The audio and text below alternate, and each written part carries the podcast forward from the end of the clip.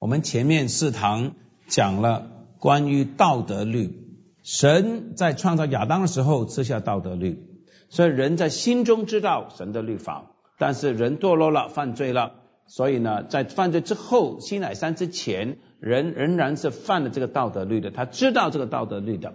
最后呢，上帝在摩西时期在西乃山下赐下十诫，到了新约时期，耶稣基督成全了这个律法，完全遵守了他。也为了我们的不遵从，流血在十字架上，所以我们今天仍然把道德律看作是我们的生活圣洁敬虔的准则的。好，我们来看加尔文《基督教要义》卷二第八章第一段开始来讲，十诫对我们有怎么样的意义呢？我先给各位两个标题，你写一写下来好吗？第一就是借着律法认识神。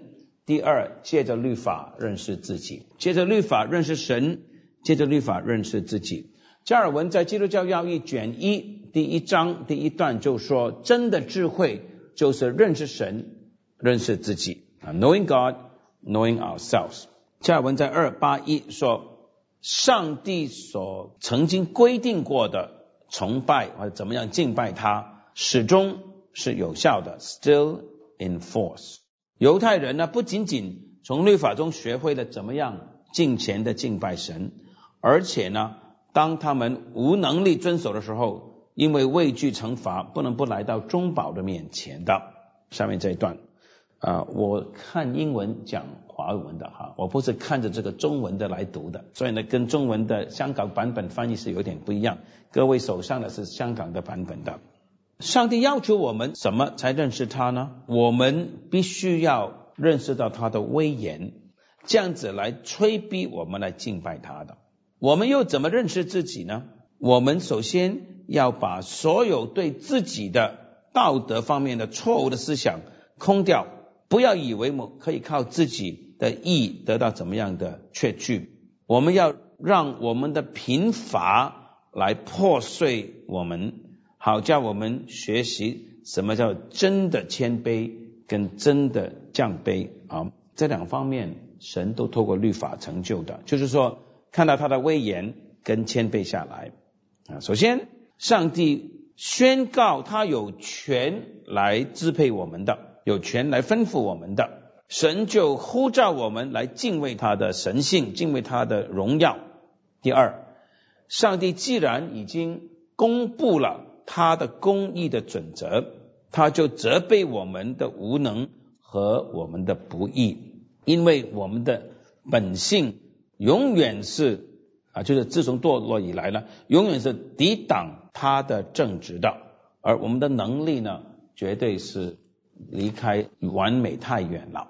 第二段，那那个在我们里面心中的律法，刻在我们心板上的律法所讲的。是和两块石板上的世界是一样的，因为我们的良心呢，不让我们安然睡觉，给我们一个在内心里面的见证和 monitor 监管者，告诉我们我们欠上帝是什么，给我们看到善和恶之间的分别，定我们的罪，因为我们没有遵守它。但是人在他自己的错误的黑暗中蒙蔽了，所以呢，差不多。掌握不到自然律，要求我们怎么样按照神所建立的方法来敬拜他的？我们对真的敬虔、真的敬拜的顾忌的认识，实在是离开真理太远了。不但如此，人是骄傲，还有野心，还有被自爱、自己爱自己弄瞎眼了。你看，这个刚好是五百年之后心理学所讲的 “love yourself”，爱自己。加尔文说，这个是不是我们盲目的？所以，我让我们的不能正确的自我认识进到我们的里面去，谦卑、自我降低，承认自己的可怜的状况。因此，神给我们写下来的的律法，给我们很清楚的见证，看到道德律目前呢太过模糊不清的，叫我们不再不安，这样子呢，让我们的思想、我们的记忆力呢被冲击。第二。二八二，上帝的律法不改变。第三页，现在讲第一点了啊，刚才讲两点，接着道德律认识神，第二点是接着道德律认识自己，就是降卑自己。先讲认识神。这里呢，在短短的一页啊，半页呢，我数到十二点出来，十二点，我们慢慢来看啊。第一点，上帝是我们的创造主，所以呢，上帝有权做我们的父，做我们的主的。上帝有权统治我们的。第二，我们不能因情感的。横绝而为所欲为，就我们没有权随便的任意而为的，因为我们应当听从他的旨意，只做他所喜悦的。Stand firm in that alone which is pleasing to him，在那些唯独讨他喜悦的事情上要站立的稳。第三，公义和正洁就是神所喜悦的。第二是我们要坚决的做。他所喜悦的第三公义就是他所喜悦的。那我先停一停，这个在福音派的当今的教会呢，很少讲公义的。我们喜欢讲灵命操练、门徒训练啊，讨神的喜悦、认识神的旨意、爱他，很少讲公义。这个是改革中讲到圣洁里面的一个大贡献啊。也顺便提一提，巴克的《活在圣灵中》这本书里面有一章讲到圣洁的。啊，圣洁的定义里面，其中一点就是公义，活在圣灵中。第四，我们应该离开我们的不敬虔的、不感恩的心态。We must cherish righteousness all our life。我们要一生爱慕公义，这个是我修改的，这个原文呢没有翻出来。我们要一生 cherish righteousness。第五，prefer His will to our own。我们。要把上帝的旨意放在我们的意志以上，prefer His will to our own，这样子我们才会 render to Him the reverence that is His due，这样子我们才会把上帝当得的敬畏献给他。第六 ，the only lawful worship of Him is the observance of righteousness, holiness and purity。怎么样的合乎他的律法来敬拜上帝，来敬虔呢？唯独就是遵守公义、圣洁。和纯洁。第七，Number seven，we cannot pretend the excuse that we lack ability。我们不可以因为我们不能守律法，而以这个不能、这个无能作为借口的。第八 ，it is not fitting for us to measure God's glory according to our ability。我们不可以用我们的能力或者无能来衡量神的荣耀的。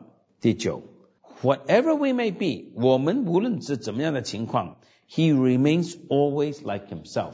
神永远是他，就是说，神永远是 the friend of righteousness，the foe of iniquity。神永远是公义之友，罪孽之敌。第十 ，Whatever He requires of us, we must obey out of natural obligation。神所要求我们要做的，我们必须就按照我们的本性的义务呢，必须要遵从的。第十一，What we cannot do is our own fault。我们做不到的是我们自己的责任。第十二啊，If our lust in which sin reigns, so holds us bound。假如我们因为罪作王的缘故，我们的情欲捆绑我们， 我们再不自由的，没有自由来顺服我们的父亲的话，我们的天赋的话，There's no reason why we should claim necessity as a defense。我们呢不可以说由本性所逼来做辩护。For the evil of that necessity is both within us and to be imputed to us。因为我们必须犯罪，这个邪恶一方面是我们本性、我们心中的状态，也是上帝 归算给我们的罪孽。最后一点啊，the evil of that necessity，我们必须犯罪这个邪恶呢，一方面是上帝归算给我们的，另外一方面呢，也是我们心中的状态的。第四页二八三，现在我们来讲到。啊，透过律法来认识自己，我们必须要进到我们里面而降卑，因为当我们把我们的生命和律法的公义比较的时候 ，we learn how far we are from conforming to God's will。我们看到我们离开效法、遵守神的旨意是多么的远的。这第一点。第二点，in considering our powers，当我们考虑到我们的能力的时候。They are not only too weak, but utterly non-existent. 我们的能力不但是软弱来成就神的旨意啊， 根本是完全不存在，我们一点能力都没有的。第三，因此呢，我们应当 mistrust our virtue，我们必须要不信任我们的能力，virtue 是能力。Then anxiety and trepidation of mind，我们应当为这个忧虑颤抖发抖。第三，For the conscience cannot bear the weight of iniquity without soon coming for God's judgment。我们良心呢是受不了这个罪孽的重担，因为这良心一定会跑到上帝的宝座面前的。 Truly, God's judgment cannot be felt without evoking the dread of death。人感觉到上帝的审判，就感觉到死亡的威胁。第四，conscience cannot fall straightway into deep despair of its own powers。良心同时呢，也掉到一种深深的绝望。因为他自己没有能力，良心没能力了。Both these emotions engender humility and self-abasement。这种 的畏惧神的审判和良心的绝望，就让我们谦卑，自我降卑。第五就是让我们投奔到神，神的怜悯那边。二八四，上帝呢，不但要我们尊敬他的意，还要 imbue our hearts with love of righteousness。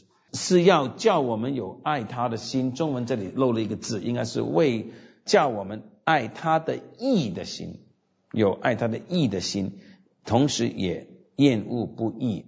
为了这个，所以呢，上帝也以甜蜜的赏赐来吸引我们。He attracts us by sweetness of rewards to love and seek after Him，好叫我们爱他和寻求他。第二段。对我们守律法这个美德的赏赐呢，都在他那边，所以我们遵守他的律法不是枉然的，不是的，因为上帝宣告，righteousness is not only hateful to him, but will not escape punishment。不义不单单是神所憎恶的，而且呢是逃不掉的，逃不掉他的惩罚的，because he himself will avenge contempt of his majesty。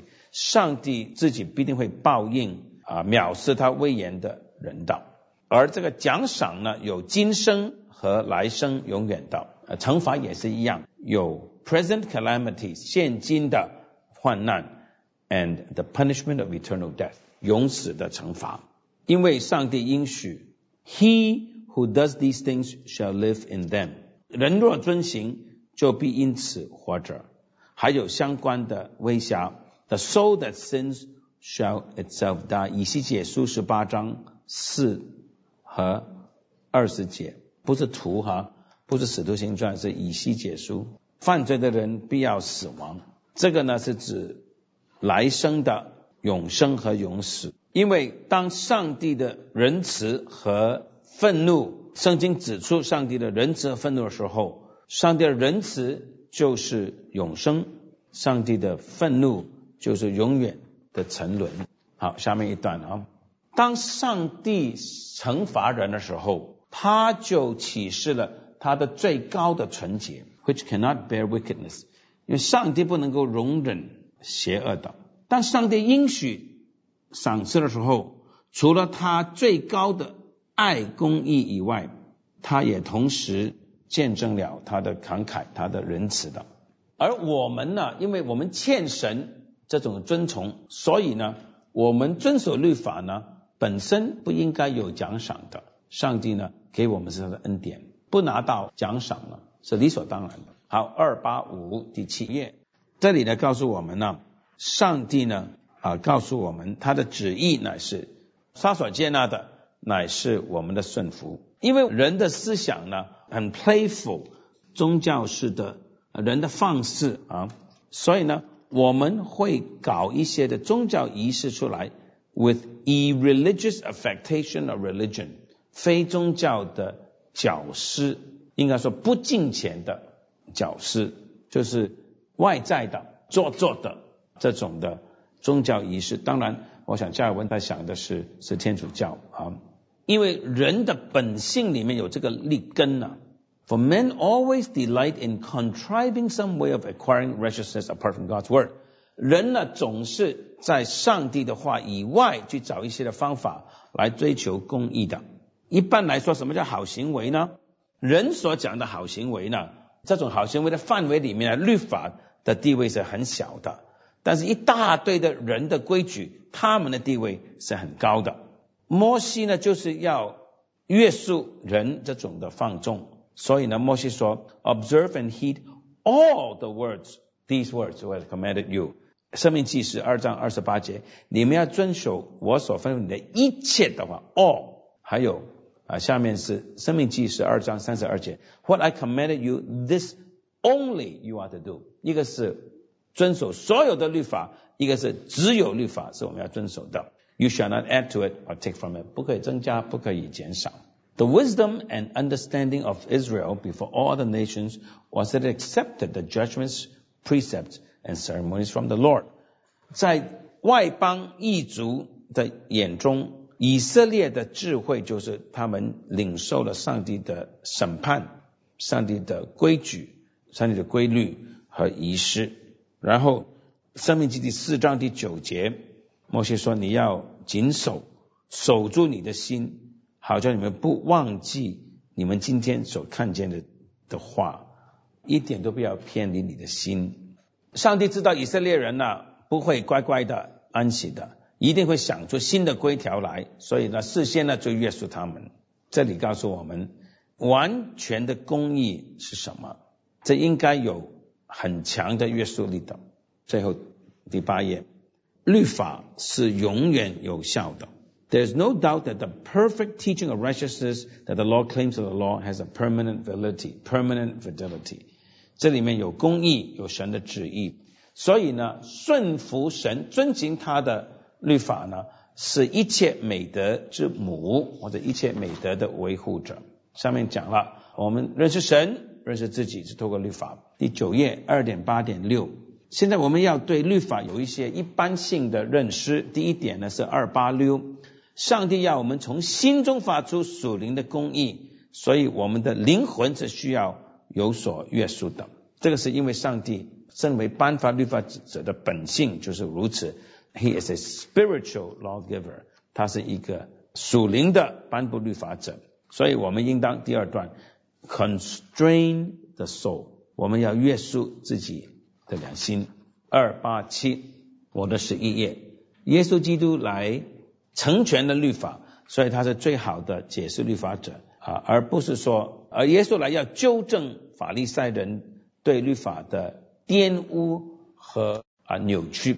那意思就是说呢，我们不要看新约圣经都是在批评旧约圣经，不是的。新约圣经，耶稣基督所批评的是法利赛人对旧约的曲解，对曲解。